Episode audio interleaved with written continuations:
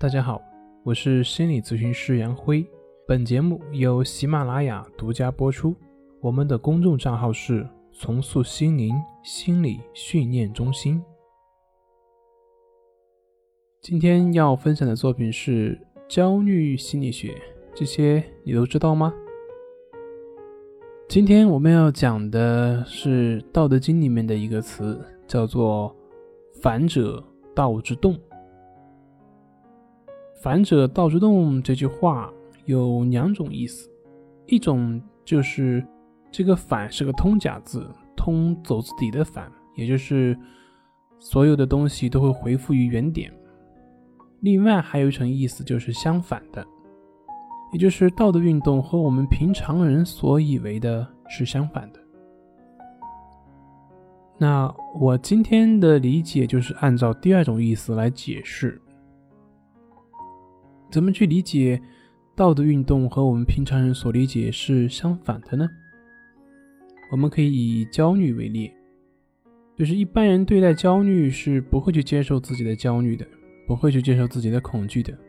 当然，接受焦虑、恐惧对一个人来说是很困难的，是比较反人性的。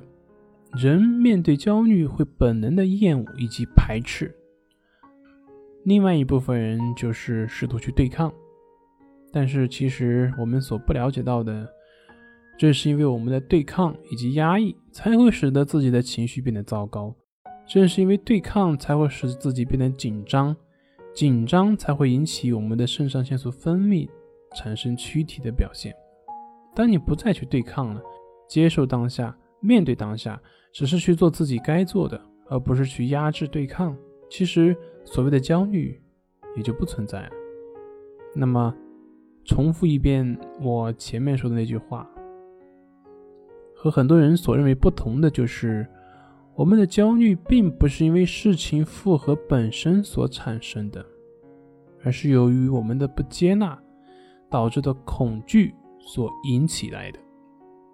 这也就是我们为什么经常要强调接纳的原因。